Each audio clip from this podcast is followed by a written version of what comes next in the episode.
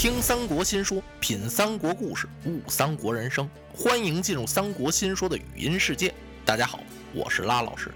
全新体验式三国产品《三国神秘史》已经正式上线，欢迎大家关注微信公众号“三国新说”了解详情。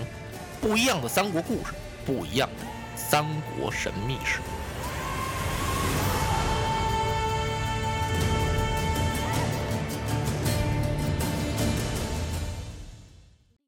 酒席宴前啊，关羽告诉关平：“这酒你别喝了，将此信立即送往西川，交于你家伯父。告诉他呀，我即日到成都，与马超、马孟起呀要比个高低上下，我要跟他较量较量。”哎呀，关平一听咧了嘴了：“父亲，您这又何必呢？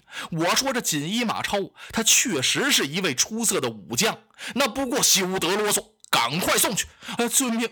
关平知道他父亲这脾气啊，你再多说也没用了。这酒别喝了，大伙怎么不能劝劝呢？谁能劝得了啊？关平吩咐外边备马，连夜起身。关平带着这封书信打马扬鞭，飞往西川。嚯，把这关平给累的。来到成都，他直接来见刘备。一进门把刘备吓一跳。哎呀，这怎么风尘仆仆的呀？哎，关平，你回来了？呃，参见伯父。呃，你到没到荆州？我到了。那你怎么回来这么快？我奉父命给您送信来。哦，刘备一听，这才明白，这准是关羽啊，给我写了一封谢书，封赏了，怎么也得回信谢谢我呀？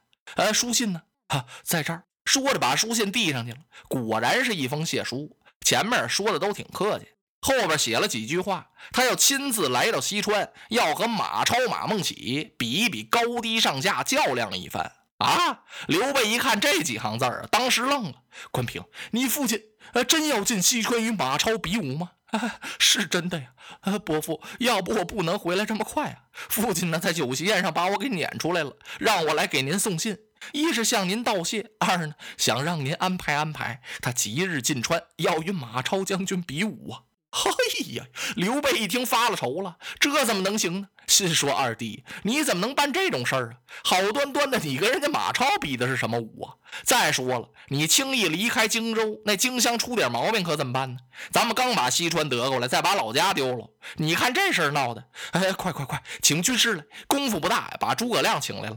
刘备赶快把信交给诸葛亮，让他看看。军师看完了之后啊，笑了啊，主公啊，看来云长将军要来成都与孟起比武啊。啊，是啊，是啊，啊，先生来不得呀，不能让云长来。你看这可怎么办呢？主公啊，云长将军要来西川比武，荆州有失，那还了得呀？哎，对对对，先生啊，您一言说到家了。先生看怎么样才能把二弟云长拦住哦？不要紧，我写一封书信，劝说劝说云长将军，叫他不要来。哎，太好了！刘备听到这儿，赶忙亲自给准备笔墨。先生，您快写。诸葛亮一看，主公何必这么着急？哎呦，您还不知道我二弟那脾气，他要说来啊，说不定现在已经动身了。走到半路上，无论如何得把他拦回去。哎呀，不至于这么快，那你也得写。好，好，好。诸葛亮提起笔来，给关羽回了一封信。信写好了，这让谁送回去啊？刘备一听，那还用找别人吗？只有平儿送回了。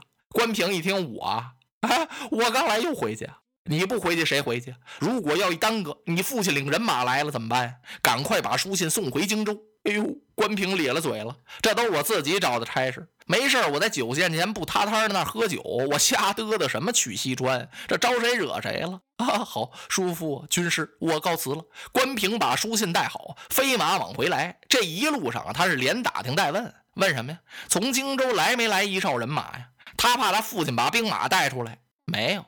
关平这才踏实点他一口气跑回了荆州，到了帅府门前一问，军校告诉他呀，二军侯正在书房看书呢。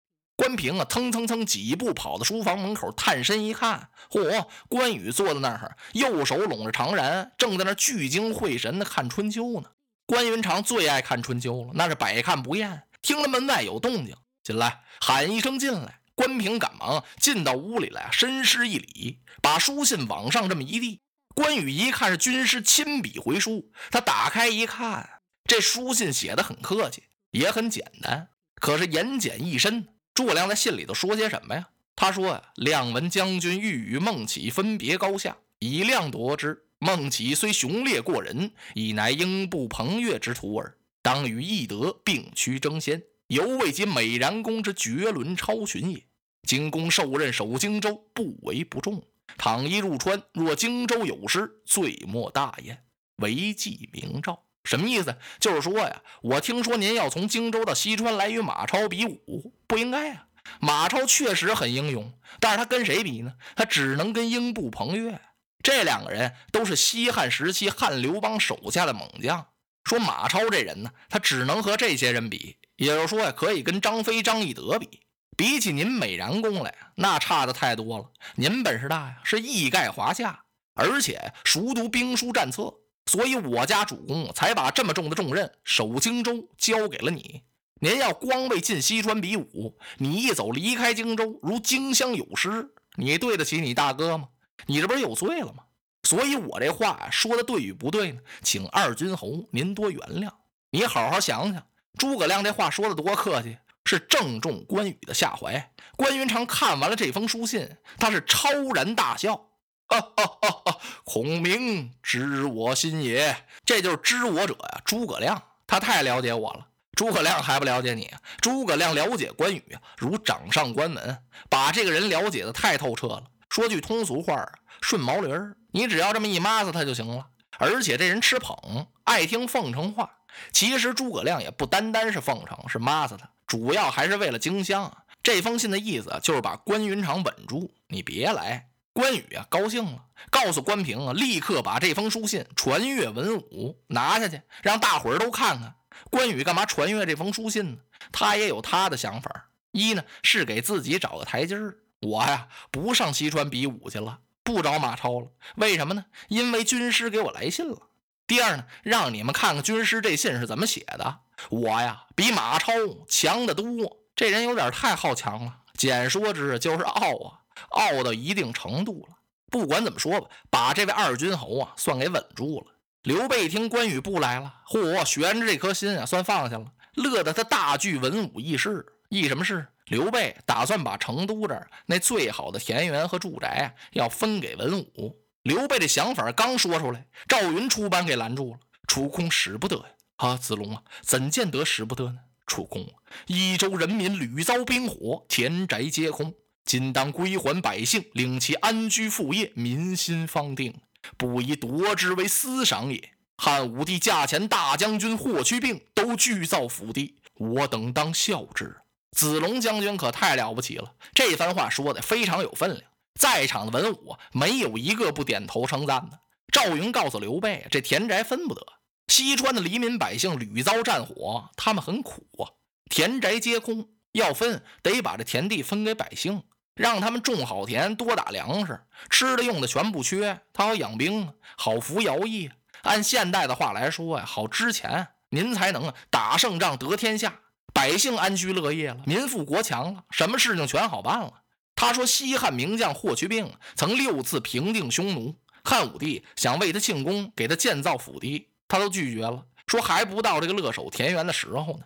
我们得效仿人家呀，而且现在我们跟人家没法比。那时候汉武帝一统天下了，现在主公您怎么样呢？仅仅有个西川，孙权、曹操还没灭呢，您还没扫平四海呢，怎么能够分府地田宅呢？嚯！赵云将军一番话说的，这文武是频频点头，无不称赞。这员大将太难得了。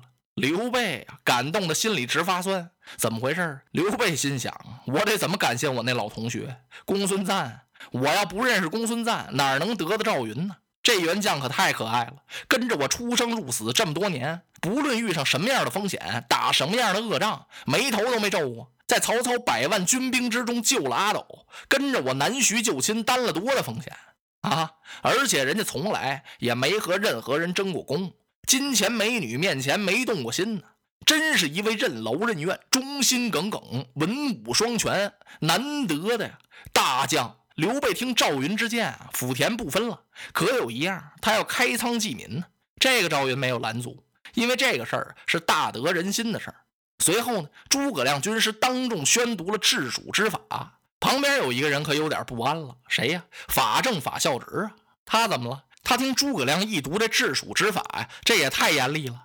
法正几步走到诸葛军师的面前，军师啊，您能不能把这法条再修改修改？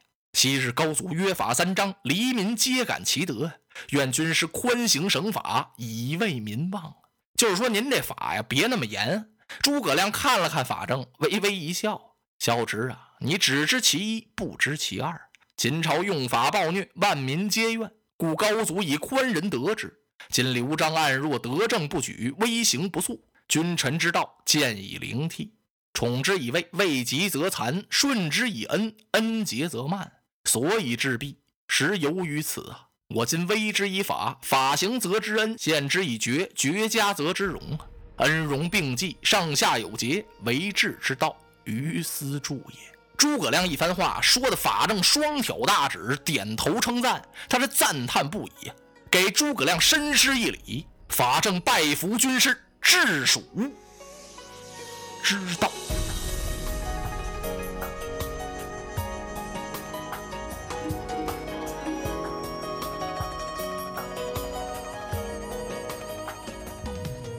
如果您喜欢我的声音，想听到更多更好的三国故事，请关注微信公众号“三国新说”，我们不见不散。